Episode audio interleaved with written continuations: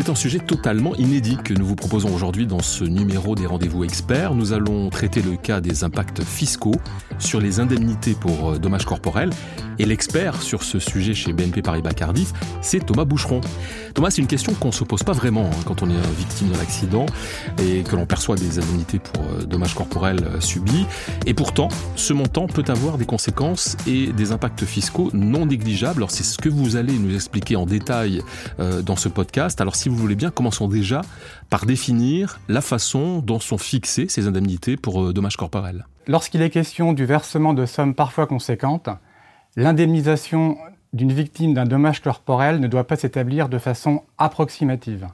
En pratique, les assureurs, les tribunaux et les médecins experts ont recours à la nomenclature d'un TIAC qui établit une liste indicative des postes de préjudice afin d'indemniser ces préjudices à leur juste valeur. Alors une fois qu'on sait comment cela est calculé, j'évoquais tout à l'heure en introduction les impacts fiscaux qui peuvent toucher justement ces, fameuses indemnités. Euh, Thomas Boucheron, quelles sont les, règles fiscales donc, qui s'appliquent et en fait est-ce qu'il y a une imposition à l'IR de, de ces indemnités? Alors ces indemnités peuvent être versées sous forme de capital ou de rente. Lorsque l'indemnité pour dommages corporels est versée sous forme de capital, elle ne constitue pas un revenu et n'est donc pas imposable à l'impôt sur le revenu. Toutefois, lorsque ce capital est placé, les produits issus de ce placement seront, eux, à déclarer à l'impôt sur le revenu. Lorsque l'indemnité pour dommages corporels est versée sous forme de rente, cette rente est exonérée lorsque la victime est située dans une incapacité permanente totale ou quasi totale, nécessitant l'aide d'une tierce personne pour effectuer les actes de la vie quotidienne. Cette exonération s'applique dans les mêmes conditions lorsque la rente est versée à la victime d'un accident de la circulation en exécution d'une transaction effectuée entre la victime et l'assureur. Alors euh, Thomas, prenons le cas d'un couple marié sous un régime de communauté. Comment les capitaux sont-ils considérés? Est-ce qu'ils euh, le sont comme un bien propre de la victime indemnisée ou au contraire comme un bien commun au couple? Et cela peut avoir de, de vraies incidences d'ailleurs sur euh, des capitaux importants. Lorsque la victime est mariée sous un régime de communauté, l'indemnité pour dommages corporels constitue non pas un bien commun, mais un bien propre par nature, pour l'époux victime du préjudice. Dès lors que ce préjudice est considéré comme impropre, pour éviter toute présomption de communauté, il est important d'assurer la traçabilité de l'origine de ces fonds en ayant recours à une clause de remploi de fonds propres lors de l'investissement et éviter ainsi tout litige, notamment en cas de divorce. Alors justement, euh, autre cas de figure, que se passe-t-il au moment du décès et de ce fait de la succession de la victime à indemniser? Est-ce que les sommes qui sont liées à l'indemnisation pour dommages corporels dont on parle sont soumises à une règle fiscale particulière? Alors oui, effectivement, Gilbert. Selon l'article 775 bis du Code général des impôts, les rentes ou indemnités versées en réparation d'un dommage corporel lié à un accident ou une maladie sont déductibles de l'actif successoral de la victime pour leur valeur nominale. Donc attention, c'est le nominal de l'indemnité qui est déductible de l'actif successoral, c'est-à-dire qu'on exclut toute revalorisation.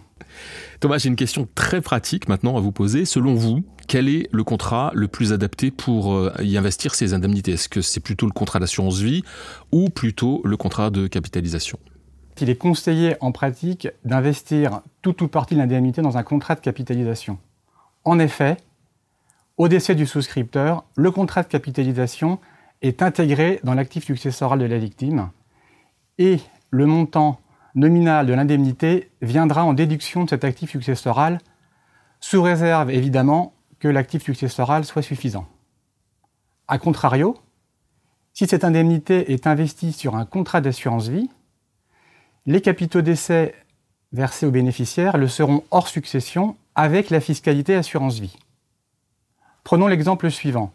Monsieur D, célibataire, âgé de 25 ans et sans patrimoine, a perçu une indemnité pour dommages corporels d'un million d'euros.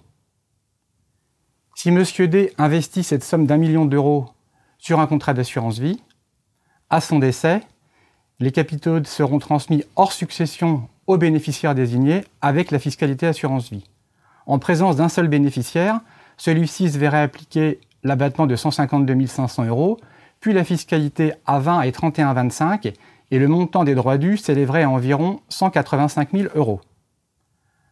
Alors que si M. D avait investi ces 1 million d'euros dans un contrat de capitalisation et qu'au jour de son décès, le contrat fasse toujours 1 million d'euros, les droits dus seraient nuls puisque nous aurions à l'actif de la succession le contrat de capitalisation d'un million d'euros et au passif le montant nominal de l'indemnité pour dommages corporels. Donc nous préconisons d'investir en, en contrat de capitalisation et de limiter l'investissement en contrat d'assurance vie. Alors, il y a aussi une autre possibilité euh, d'investir euh, ces indemnités euh, pour dommages corporels, c'est l'investissement dans un bien immobilier. Est-ce que si j'investis dans un bien immobilier, l'IFI traite différemment ce type d'investissement que de l'ex-ISF, hein, la fameuse ISF qui, rappelons-le, à l'époque permettait une déductibilité de ces sommes? Est-ce qu'il y a une différence de traitement? Alors oui, effectivement, les règles de déductibilité de l'ISF sont différentes de celles de l'IFI. En matière d'IFI, Selon la doctrine administrative, il va falloir vérifier selon que le bien immobilier qui a été acquis en remploi de l'indemnité pour dommages corporels l'a été avant ou après le 1er janvier 2018. Ces dates sont vraiment importantes. Hein.